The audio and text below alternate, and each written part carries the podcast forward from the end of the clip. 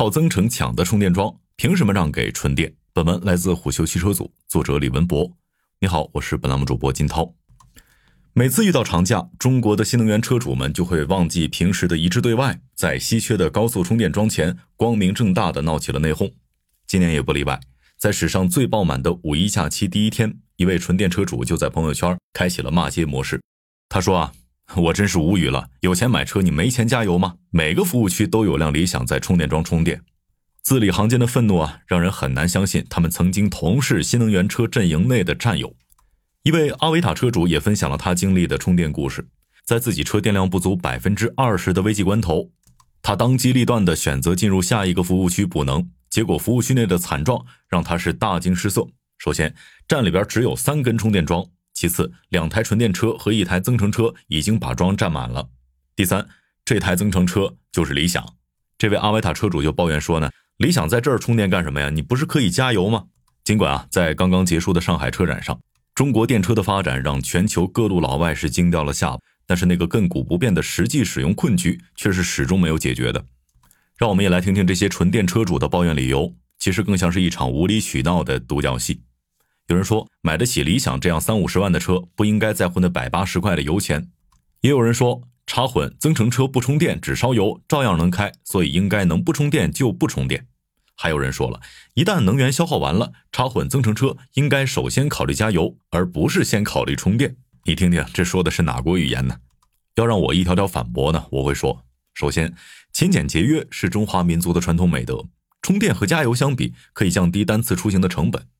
其次，选择用电还是烧油是车主的自由。最后，无论是法律还是充电桩运营方都没有对前来充电车辆的能源类型做出过任何的限制。只要是正常营业时间，任何支持充电的车都平等的享有使用充电桩的权利。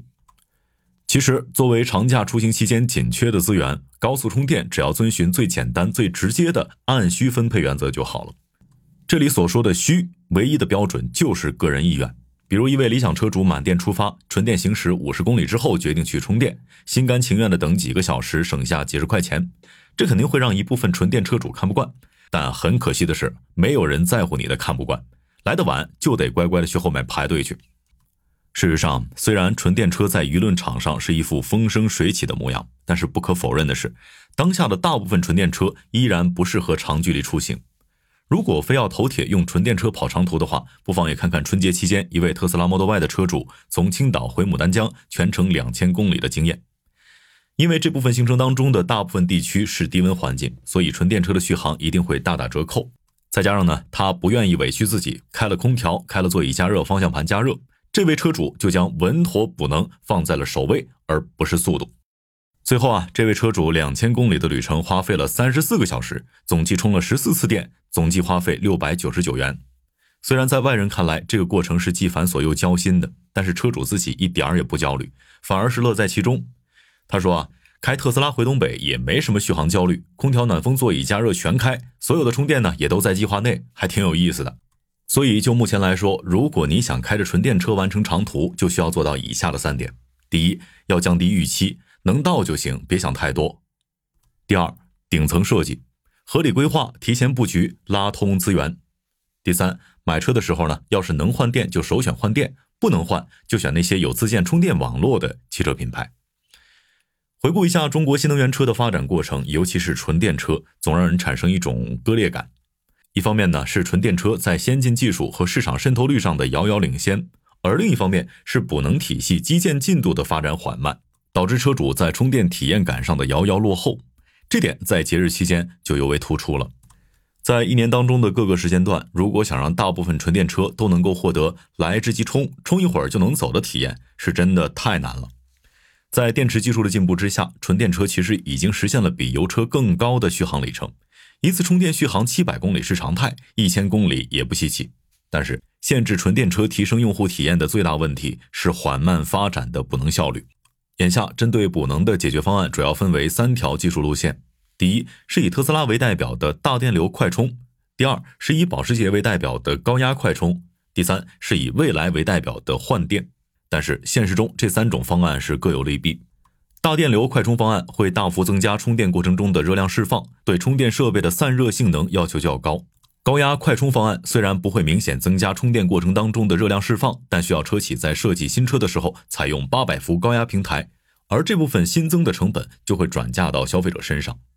换电方案的技术壁垒就更高了，吞金能力也是更加惊人，只适用于豪华高端车型和大规模营运车辆。